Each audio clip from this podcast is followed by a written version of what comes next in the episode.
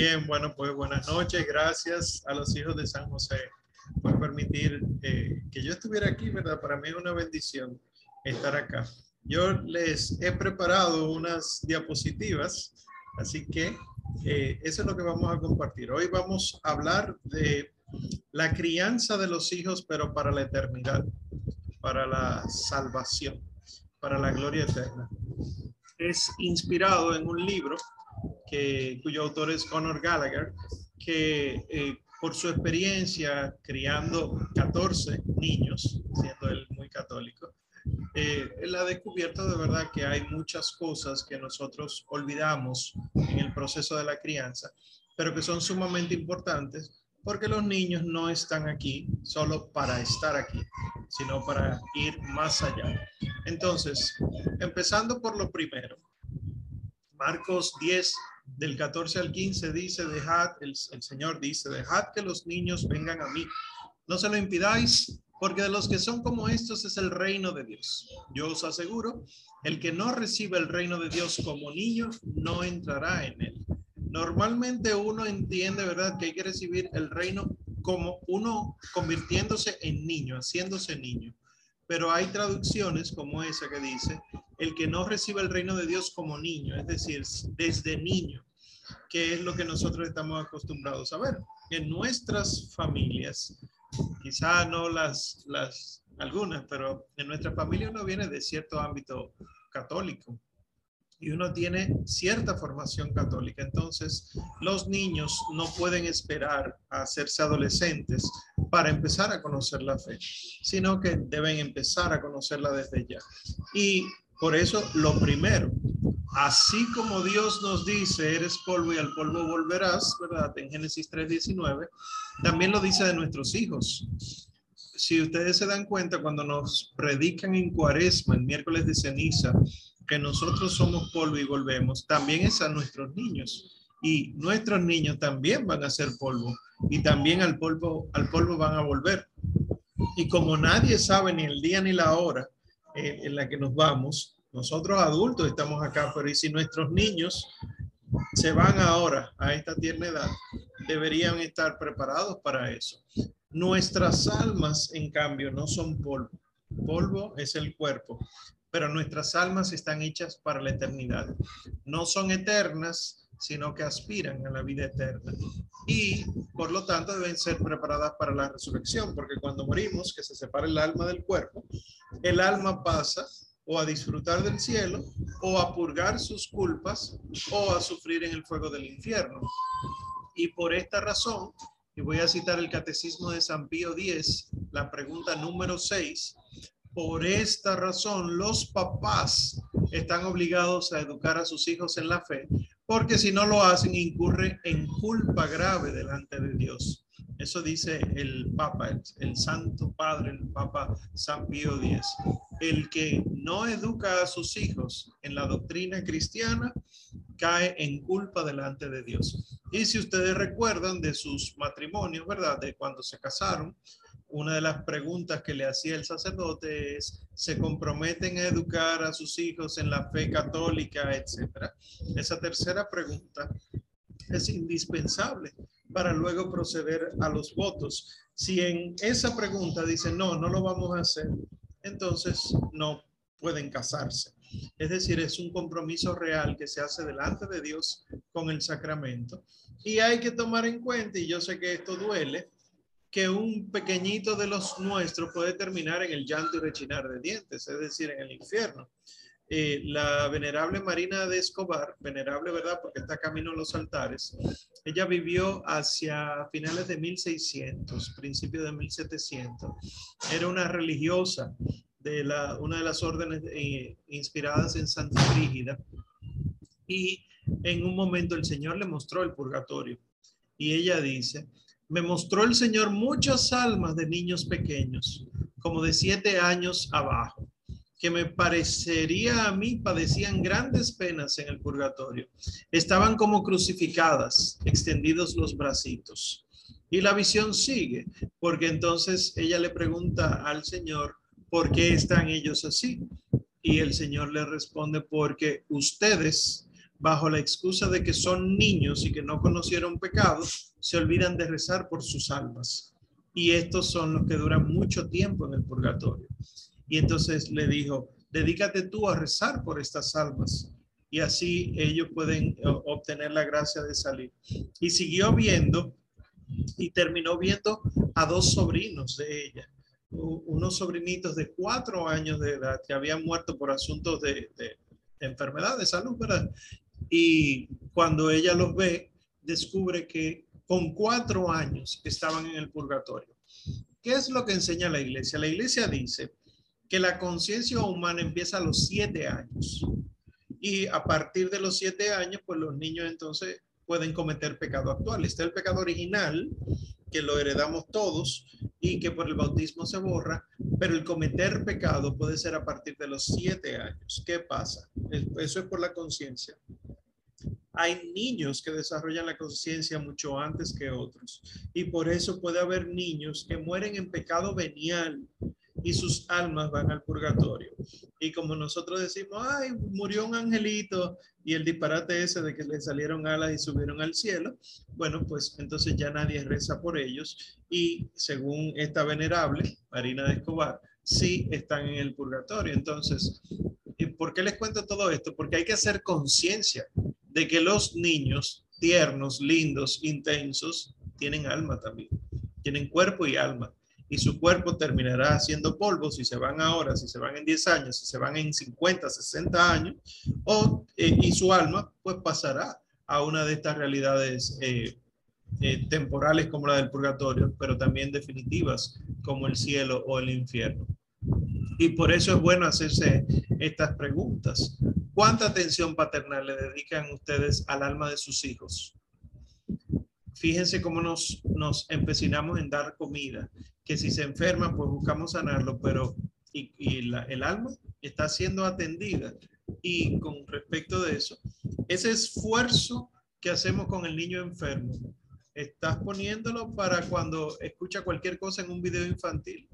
Fíjense que, y se lo digo por experiencia con los sobrinos, es más fácil soltarlo con una tableta, una tablet, para que ya se esté tranquilo, o con la televisión, o con el YouTube, el video, pero hay veces que uno ni siquiera presta atención a lo que están escuchando y el demonio aprovecha lo que sea. No necesariamente que le enseñen a matar o que le enseñen a, violar, pero sí que le enseñen antivalores, que le enseñen vicios, que por ejemplo, esta famosa Peppa Pig tan desobediente, ¿verdad? Y ella no es la única, hay muchísimos videos infantiles que enseñan la desobediencia, la, una autonomía desvinculada de los papás. Y pienso, aunque le duela a algunos y le duela a uno mismo, pues las famosas princesas de Disney y también las películas de Disney en general, las princesitas son muchachas desobedientes. Fíjense que toda la película es, ella es autónoma, desobedeció a su papá, le pasó algo malo, pero entonces por fin buscamos que viva feliz para siempre. Son cosas que uno dice, bueno, pero eso uno de adulto lo entiende, de adulto, pero el niño no. Y yo sé que nosotros no quisiéramos ni pensar que alguien está abusando sexualmente de nuestros hijos, ¿verdad? Ni pensar. A propósito de los casos que hemos visto nosotros en nuestro país, ¿verdad? En estos días. Y como hablaba yo anoche con con unos cuantos de que cuando yo estaba en los hospitales, que por ejemplo en el, Luis Eduardo Aybar, que le decían el Morgan, nosotros recibimos una niña de tres años, su mamá la llevó a, la consulta de ginecobstetricia emergencia, perdón, porque la niña tenía un sangrado transvaginal. Y cuando le preguntamos, era, no, que yo estaba jugando en la piscina y me resbalé y me caí sobre una piedra y entonces ella lo repetía, lo repetía. A nosotros nos resultaba raro porque el sangrado era de adentro, no de afuera. Lo que pasa es que la mamá no sabía eso, la mamá veía la sangrilla. Y entonces la, la médico residente muy astutamente dijo, yo voy a sacar a la madre, le voy a decir que venga a hacer un papeleo, una cosa, y ustedes pregúntenle. Cuando la niña entonces se vio sin la mamá, éramos tres estudiantes de medicina en emergencia, y la residente se fue con la mamá, le preguntábamos junto con la enfermera, ¿y qué fue? ¿Y qué fue? Y la niña insistía hasta que le dijimos, no te preocupes, no te va a pasar nada. ¿Qué fue lo que pasó? Resulta que sí estaba jugando en la piscina, pero con el tío. Y no fue sobre una piedra que cayó, sino que el tío abusó sexualmente de ella y bueno, pues terminó con el sangrado. Eh, uno no quisiera pensar en nada de eso, pero la, la incidencia de, de casos de violaciones a menores es con la familia, con abuelos, con tíos, con maestros, etcétera. Y aunque eso nos dé un dolor de cabeza grande pensarlo, no, Omar, ¿por qué estamos hablando de eso? Sin embargo, sí les dejamos que sigan a los ídolos de la época, las estrellas de moda, que se obsesionen con un cantante, que se obsesionen con una actriz, y eso les enseña a matar, a matar espiritualmente. Es decir, con las palabras que usan, con la vestimenta que usan, le están en cierto modo violando lo que nosotros conocemos como eh, el pudor. No les enseñan a guardar el pudor. Y la pregunta es para los papás y los futuros de papás de acá. ¿Me obsesiono yo con esto igual que como yo lo hago? No, no dejo a mi niño solo, tú eres loco, etcétera. Y una pregunta muy válida, ¿qué te resulta más importante? ¿El bienestar espiritual o el bienestar físico? Nosotros no deberíamos tener que, tener que elegir entre lo espiritual o lo físico, sino que las dos cosas. Pero si tenemos que elegir, lo físico no es tan importante.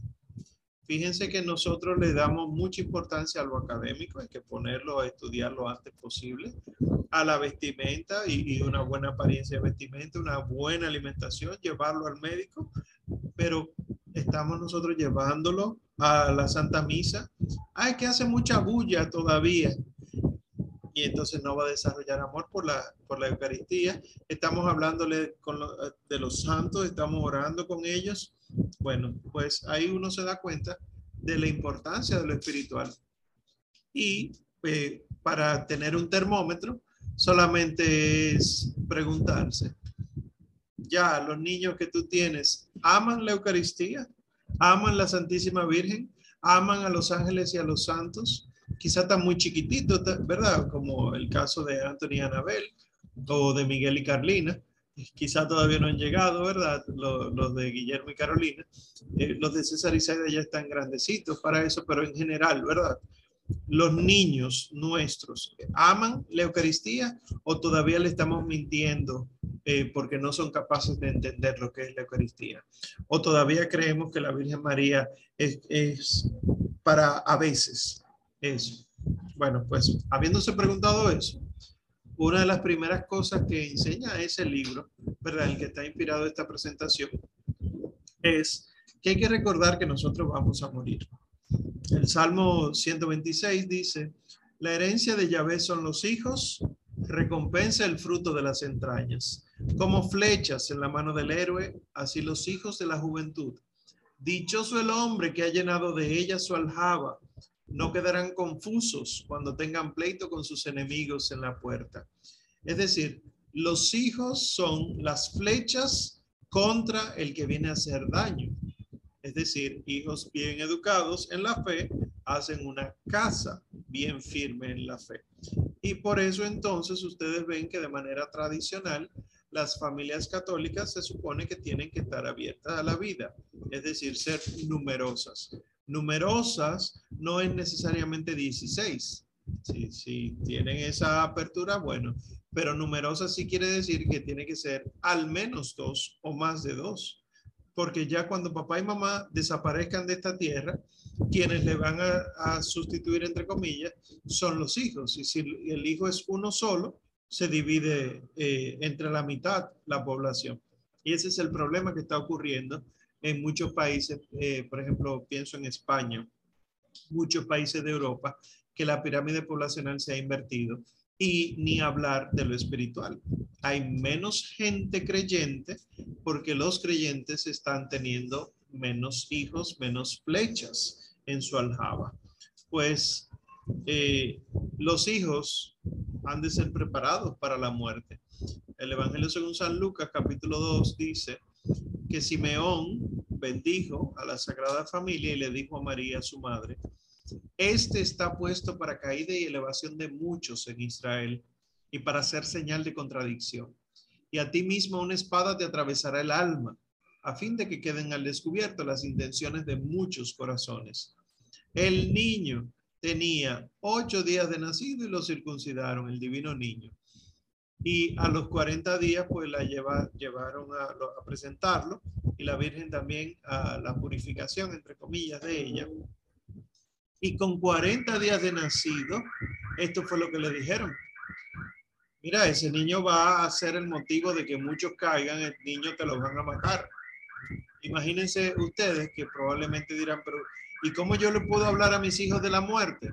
Bueno, el niño Dios era enteramente hombre y tenía que saber la muerte, tenía que saber lo que venía. Pienso en uno de los gozos y dolores de San José, no sé si lo han rezado en este año de San José. Eh, uno de los gozos y dolores de San José es, primero, escuchar del anciano Simeón que su hijo, el que le tocó cuidar, hijo de Dios, iba a ser matado. Eso le produjo mucho dolor a San José.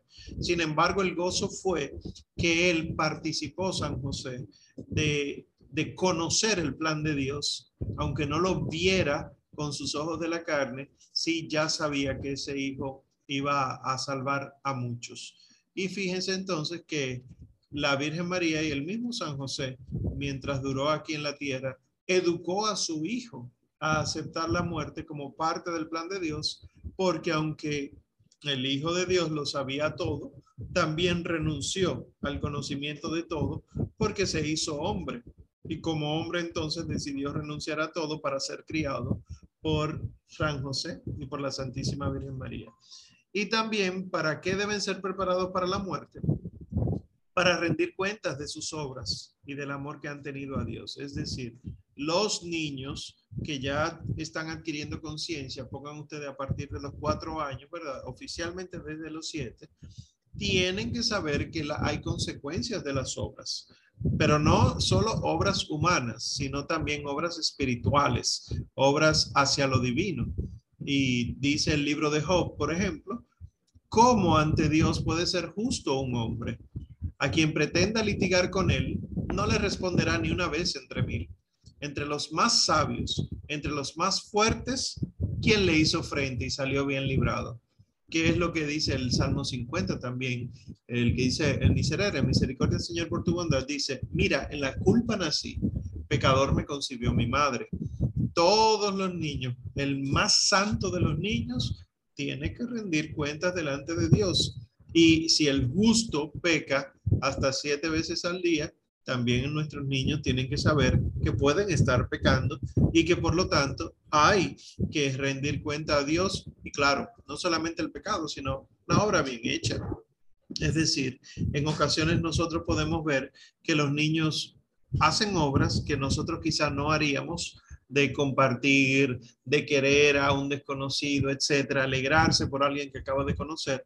Y eso también tiene mérito eso delante de la presencia de Dios tiene cierto mérito que el niño debe aprender a, y los papás también deben enseñarle al niño saber aprovechar. También hay que enseñarle a los hijos que el juicio de Dios es omnisciente, es decir, que Dios lo sabe todo, que no hay nada oculto que no se sepa. Imagínense hablar con un niño de tres años, de cuatro años, que, mira, papá Dios lo sabe todo. Claro, o sea, lo puedes decir así, pero hay que recordárselo constantemente. Hay cosas que están en tu mente que tú no le has dicho a papá o a mamá, que Dios sí lo sabe. Y esto no es nada más para que el niño hable, sino que es una preparación integral ya para el final de los tiempos, porque ya como adulto o como joven no tiene que estar pasando por eso de que, ay, pero Dios lo sabe todo. No, eso yo lo sé desde mi infancia. Igual el juicio de Dios es omnipotente. No hay nada que pueda hacer eh, algo en contra del juicio de Dios. Igual es justo. Eh, el justo de la justicia, ¿verdad? Dios es enteramente justo. Y como enteramente justo, entonces su juicio es enteramente justo. Aunque está la misericordia de por medio, pero la justicia de Dios es lo que va a ocurrir al final. Es decir, nosotros decimos que el Señor ha de venir otra vez del cielo para juzgar a vivos y muertos. no es para perdonar a vivos y muertos, porque el perdón se da mientras estamos aquí en la tierra, mientras acudimos a la confesión, mientras hacemos obra de misericordia, pero cuando nosotros estemos en el momento final, ya será juicio y la justicia de Dios es coherente consigo mismo. Y también hay que saber que este juez, porque mucha gente lo olvida, yo el primero lo olvido, este juez es al que hemos herido. Es decir, el pecado es contra Dios.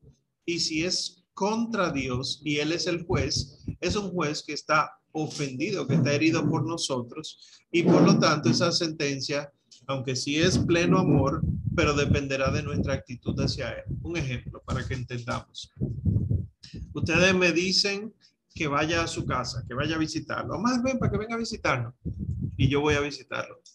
Y yo allá en medio de la visita le digo, miren, yo realmente no quería venir, yo vine era para que ustedes no se sintieran mal. Aunque yo diga eso, ya se sintieron mal.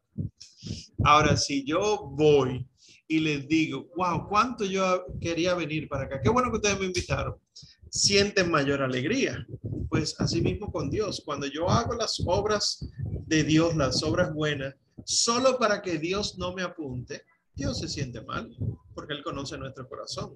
Ahora, si yo las hago porque yo amo a Dios, entonces ya ahí es distinto. Y eso es lo que hay que enseñarle a los niños. A amar a Dios como para no ofenderlo. No, no ofenderlo porque si no me castiga. Y esta sentencia ya al final es irrevocable. Eso hay que enseñarlo. Al final de los tiempos, si Dios decidió esto, es esto. Punto. Y eso todas las almas, un alma chiquita como nuestros hijos, es un alma que lo sabe todo delante de la presencia de Dios. Es decir, cuando se separa del cuerpo, Dios le revela todo a esa alma, aunque sea un alma que tenga tres años de edad. Pero ya delante de Dios, al ser espiritual, lo conoce todo. Es decir, el alma de un niño muerto y el alma de un anciano muerto conocen lo mismo delante de Dios. Y por eso es que hay que tratar de darle catequesis desde un primer momento, que no haya que esperar muchos años, una catequesis básica. Y eso es lo que dice el libro de Proverbios, capítulo 1. El temor de Yahvé es el principio de la ciencia. Los necios desprecian la sabiduría y la instrucción. Escucha, hijo mío, la instrucción de tu padre y no desprecies la lección de tu madre. El libro de los Proverbios tiene muchas maneras de, hablar sobre los hijos y sobre los papás. Y miren cómo dice que la sabiduría y la instrucción vienen con el temor de Dios. Es decir, enseñarles a temer a Dios, no a tenerle miedo, sino a respetar a Dios, que es más que yo. muchas comunidades lamentablemente nos han enseñado que Dios es, el Señor Jesús es un pana, que Dios yo le puedo eh, pelear, y lamentablemente se nos olvida que Dios es Dios y por lo tanto hay que tenerle un respeto, hay que tenerle temor. Y por último, hay que enseñar que el infierno y el cielo son realidades actuales e innegables. Yo no puedo dejar de hablar del infierno, yo no puedo dejar de hablar del cielo. Los niños no deben vivir para aquí y para ahora, sino para siempre, para la eternidad. Y tienen que saber que las cosas últimas, esas, cielo e infierno, son definitivas en el plan de Dios. Es decir, el que va al infierno, va al infierno para siempre. El que va al cielo, va al cielo para siempre. Y por eso dice el Catecismo de San Pío X, en el numeral 252, los bienes del cielo para los bienaventurados y los males del infierno para los condenados serán iguales en la sustancia y en la duración eterna. Pero miren la diferencia. En la medida o en los grados serán mayores o menores según los méritos o deméritos de cada cual. Es decir, alguien que se portó muy mal tendrá castigos más severos. Alguien que se portó muy bien tendrá gloria mayor que el que se portó solo bien. Y el Señor Jesús lo dice eso. Él cuando habla de, del trigo que da fruto, él dice, hay algunos que darán 30, otros 60 y otros 100 por espiga. Es decir, que el yo ser bueno y cumplir los mandamientos puede obtenerme el cielo, pero no disfrutaré del cielo igual que el que entrega su vida en sacrificio por el, salvar a los demás. Y además de recordar que hemos de morir, hay que fomentar la vida de las virtudes. Miren que hasta ahora hemos visto que es un, un trabajo bien activo la crianza de los hijos, la crianza católica. El libro de Proverbios, capítulo 22, dice, instruye al niño según las disposiciones del Señor, que luego de viejo no se apartará de ellas. Es decir, cuando a los niños se les enseñan las virtudes, por ejemplo, la piedad, es un joven y un adulto piadoso, que aunque se haya alejado de Dios, siempre terminará volviendo a Él, porque se sembró esa semilla en su infancia. Es decir, si papá y mamá, por ejemplo, le enseñan una vida devota a sus hijos. ¿Qué es eso? Al levantarte en la mañana en tu cama todavía tú dices, gracias Señor. Eso es un hábito que no le va a desaparecer nunca. Que incluso en el proceso de la muerte, si le toca una muerte tranquila en su cama, ¿verdad? Por, por desgaste orgánico, ustedes verán que se le olvidan los nombres de, de todo el mundazo, ya no se acuerdan ni siquiera cómo comer, etcétera. Pero siempre van a estar en la cama diciendo Jesús o diciendo Jesús, María José, aquello que se le enseñó desde chiquitito. Y se lo digo aquí ahora como, como médico. No sabemos por qué estas cosas de la fe se graban en partes diferentes del cerebro. Es decir, cómo es que el Jesús, María José, el Padre Nuestro, la Ave María y el Gloria, se graba en lo que en la, en la medicina se llama el cerebro viejo el primer cerebro, que es donde están las cosas básicas del ser humano. No se sabe por qué. Claro, católicamente uno puede decir, bueno, porque el Señor nos creó así. Pues si se le enseña la vida devota, el niño aprenderá de piedad. Y eso puede ser, por ejemplo, las oraciones por los alimentos.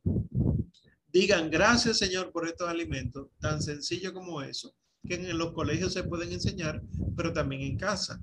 El Ángelus. Yo tuve una, experiencia hace poquito, ¿verdad? Con, con los pegueros Enríquez, que dieron las seis de la tarde, yo estaba en la casa y yo quería rezar el Ángelus y bueno, pues ellos se sentaron uno a mi derecha y otro a mi izquierda y me dijeron, queremos rezarlo contigo. Y terminé buscando un videíto en YouTube en español, cantado, ¿verdad? Para bien de ellos, con imágenes y era muy chulo. José David me decía, yo quiero verlo de nuevo, porque terminé entonces explicándole cómo el niño Jesús entró en el vientre de María, o sea, el misterio de la encarnación. Esas cositas se le graban al niño, quizá no de manera consciente, pero inconsciente sabe de que entró el niño Jesús y que eso se reza varias veces al día. El ángelus, por ejemplo, está mandado por la iglesia a ser rezado a las seis de la mañana al mediodía y a las seis de la tarde. Igual el Santo Rosario. La Virgen no pidió que era obligatorio rezar el Santo Rosario, sino que era un método para la salvación. Por lo tanto, el que lo reza llega más fácilmente al cielo. Si a un niño se le enseña a rezar el rosario, entonces puede venir muchos bienes en su vida. ¿Cómo puede rezarse el rosario con un niño en lugar de 10 Ave María por misterio? Tres Ave Marías por misterio y ya. O puede ser el misterio, Padre Nuestro, Ave María y Gloria y ya. Porque la idea del Santo Rosario es contemplar la vida de Cristo. Y si al niño se le enseña, primer misterio de gozo, la anunciación del ángel. Segundo misterio, la visitación de, de María Santa Isabel. Tercero, el nacimiento del Hijo de Dios, etcétera. Cuestión de segundos, esto ayuda a la fe del niño. Igual el Via Crucis, porque aunque nos suene duro, ay, pero ¿cómo yo no voy a hablar de sangre, de clavos en la mano, de muerte? Esa es la realidad, no de la vida, del cristiano. El cristiano no está para disfrutar esta vida, sino la próxima. Pues así como decimos la vida devota, así la vida litúrgica. Es decir, leer la palabra de Dios hay Biblias para niños que lo que hacen es tomar algunos versículos y los ponen uno detrás de otro y parece una historia diferente, pero es una vida sencilla. de nuestro Señor Jesucristo. Igual celebrar los tiempos litúrgicos. Se acaba ahora el, el, año litúrgico, empieza el tiempo de Adviento. ¿Qué es lo que esperamos en el tiempo de Adviento? Papá y mamá tienen que estar formados, porque estas cuatro semanas de Adviento, las primeras tres hablan de la segunda venida del Señor. Y la semana que está pegada de la Navidad, o sea, del 24 de diciembre, esos siete días previos, lo que habla es de la primera venida del Señor. Es decir, que si los papás están bien ubicados, las primeras tres semanas pueden hablarle a los niños de que, mira, Jesús viene pronto, vamos a prepararnos, vamos a orar. Y a propósito de los juguetes de Navidad, vamos a darle los juguetes a los niños que no tienen, vamos a regalar una ropa, ven con nosotros, vamos todo a, a etcétera, lo que ustedes quieran. Y así el niño va aprendiendo con los tiempos litúrgicos, igual recordando su bautismo. ¿Cómo? Enseñándole la foto. Mira, este fue el día que tú naciste para papá Dios. Mira que tú estás vestido de blanco. Mira esa vela que tienen tus padrinos, etcétera. Y también preparándolo para la confesión. ¿Qué sacramento que nos da trabajo a nosotros por el tema de la vergüenza, verdad? Pero si a los niños se les enseña que pronto para poder comer a Jesús tendrán que confesarse, si se les va preparando, entonces es más fácil. El niño no lo ve como una imposición, sino como una necesidad más adelante. Y así entonces aprenderá a respetar y a amar la presencia real de Cristo en la Eucaristía, querrá visitar a Cristo en el sagrario y también eh, está la realidad, por ejemplo, yo pasé por esa dificultad de preparar al niño tanto para el matrimonio como para la vida consagrada, las dos cosas. Yo digo que pasé por la dificultad porque yo recuerdo que a mí siempre se me dijo, cuando tú te cases, no si tú te casas porque la realidad del matrimonio es, está por encima del orden sacerdotal, lamentablemente, o la consagración. Y no es así. Cristo no se casó, Cristo se hizo sacerdote para desposarse con la iglesia. Pues a los niños, a las niñas, eh, hay que prepararlas de que, mi hija, pero ¿y si Dios te quiere como monja? Mi hijo, ¿y si Dios te quiere como sacerdote o como fraile? Todo eso hay que planteárselo para que descubran su vocación y así entonces tengamos niños santos. Otra virtud, por ejemplo, que pone el autor del libro es la virtud de la humildad y dice que se vive de dos maneras. La humildad vivida delante de Dios y de las obras, ¿cómo? En el Padre Nuestro decimos, santificado sea tu nombre. ¿Cómo le explicamos al niño que debe santificar el nombre de Dios? Haciendo las cosas bien. Cada vez que tú haces lo bueno, Dios se pone contento y los ángeles lo alaban. Y así otras personas quieren conocer a Dios. Y, por ejemplo, la humildad, la humildad delante de los hombres o delante de los demás es enseñándoles a amar como el Señor nos amó. Es decir, eh, esas frases sencillas que lamentablemente ya no se oyen, pero yo conocí, por ejemplo, eh, una abuela, ella falleció ya, eh, una abuela que le decía así a sus nietos y ahora la hija o la mamá, perdón, lo dice a, los hijos todavía, de que mira, a Dios no le gusta que tú hagas esto o aquello, o también lo otro. A Dios le gusta mucho cuando tú haces esto o lo otro. Es decir, la realidad de que Dios está pendiente de todo y que por lo tanto la vida de virtudes es importante. Ustedes se imaginan un niño regalando cosas por su cuenta, compartiendo porque quiere, porque a Jesús le gusta. Y uno piensa en los niños santos. En la iglesia había muchos niños santos al principio, o sea, santos del cano, porque estaba, por ejemplo, esos dos primeros que le puse en las diapositivas, ¿verdad? San Francisco Marto y Santa Jacinta Marto, pero que son de principios del siglo pasado. Sin embargo, piensen en una Santa Cecilia. Santa Cecilia era jovencita. Piensen en un Santa Arcisio. Piensen en Santa Inés. Todos ellos eran niños. Santo Domingo Sabio, Dominguito Sabio. Niños santos de hace pocos siglos y ya no hay. Pero por eso mismo era que el Papa San Pío X decía, yo quiero volver a ver los niños santos.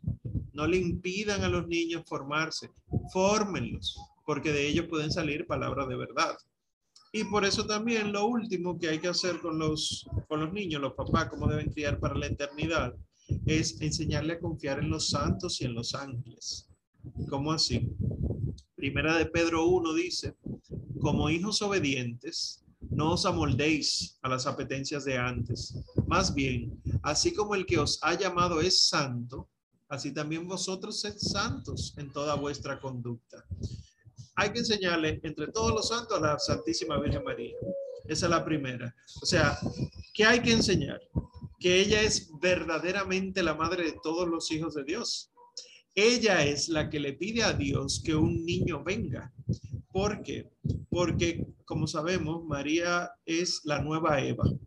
Y Adán le puso a Eva el nombre de Eva, eso está en el capítulo 3 del Génesis, por ser la madre de los vivientes.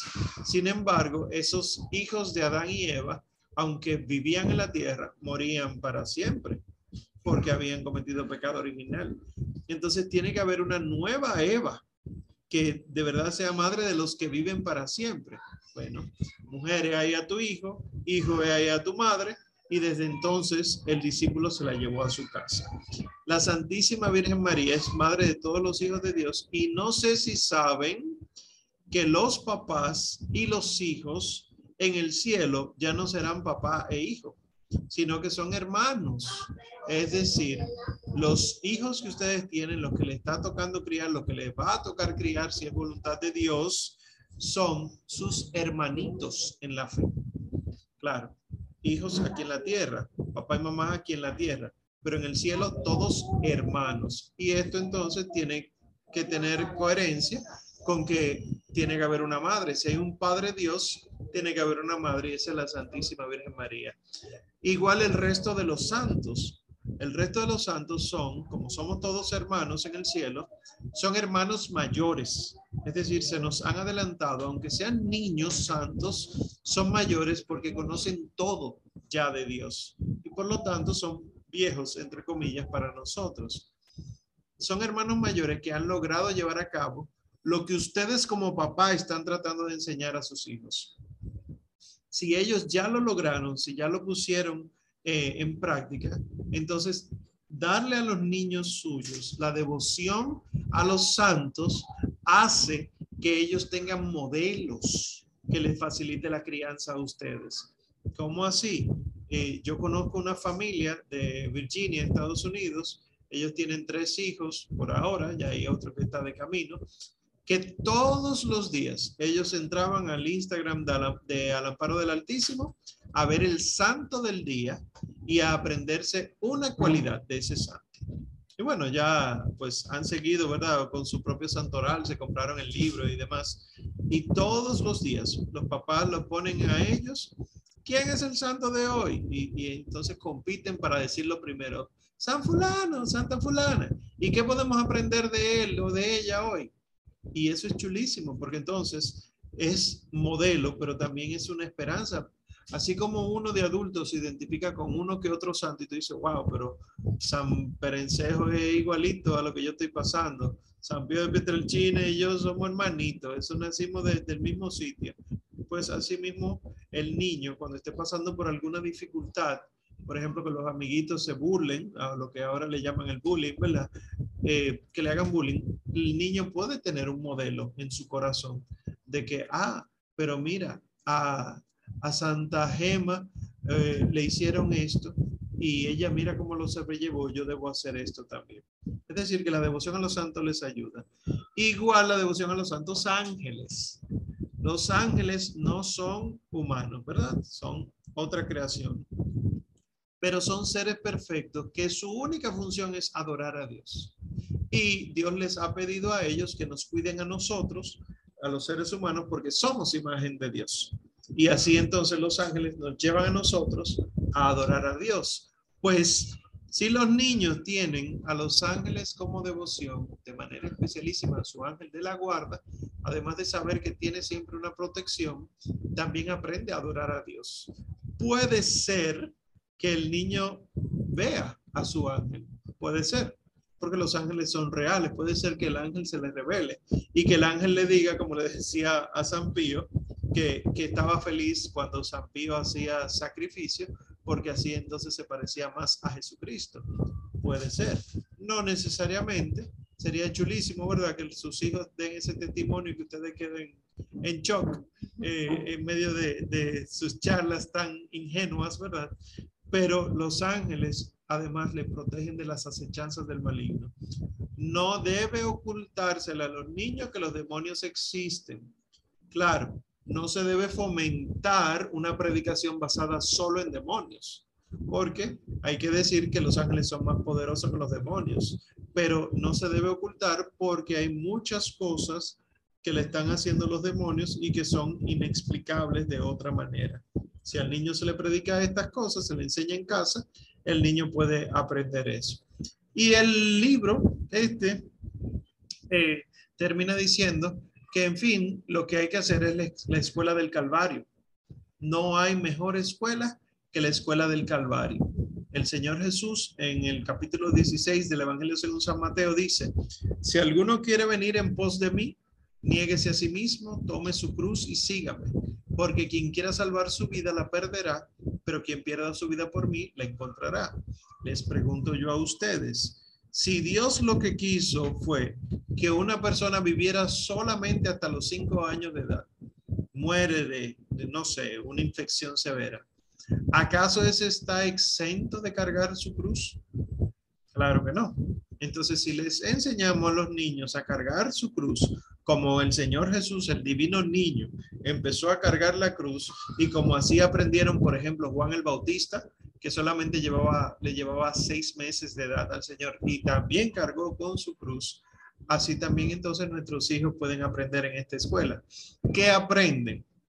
Pues hay que enseñar esta necesidad de la cruz. El Código de Derecho Canónico dice, en el canon 1252, la ley de abstinencia, es decir, no comer carne, obliga a los que han cumplido 14 años.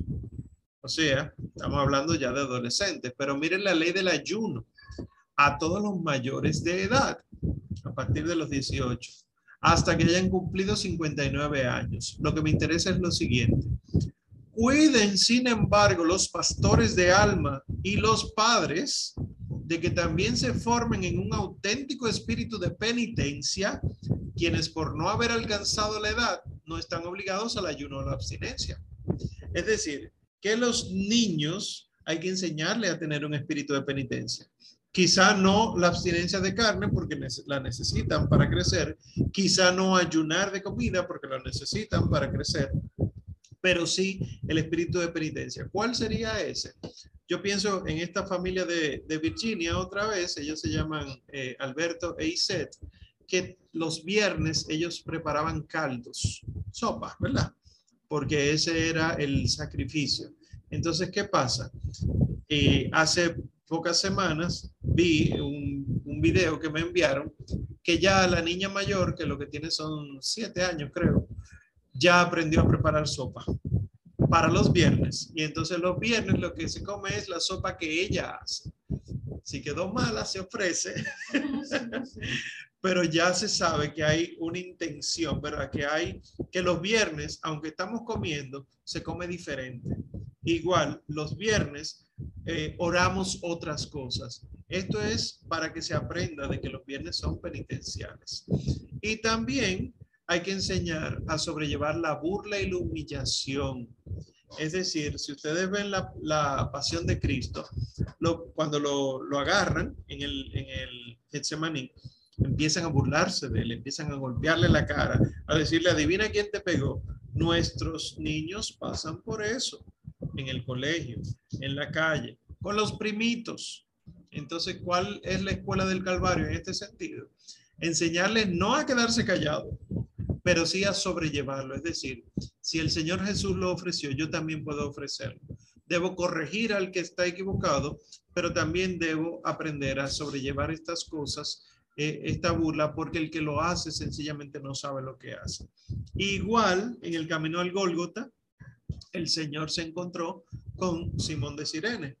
San Simón de Sirene es modelo para nuestros niños de ayudar a otros a cargar con sus cruces como parte de la penitencia y la mortificación. Y quiero concluir entonces con esta frase del Papa Pío XII que dice, no debéis creer que la menor edad sea un obstáculo al camino hacia la perfección, incluso consumada, es decir, la santidad. En fin, lo que él está diciendo es, los niños pueden y deben ser santos. Y eso se empieza a enseñar en casa, desde la más tierna edad. Así cuando se le cantan canciones de cuna al bebé recién nacido para que se duerma, una canción de cuna puede ser católica, o diría yo, todas las canciones de cuna pueden ser católicas, hablarles sobre la vida de Jesús, sobre la Virgen María, y así esas cositas se van grabando en sus corazones. Bien, pues muchas gracias por su atención.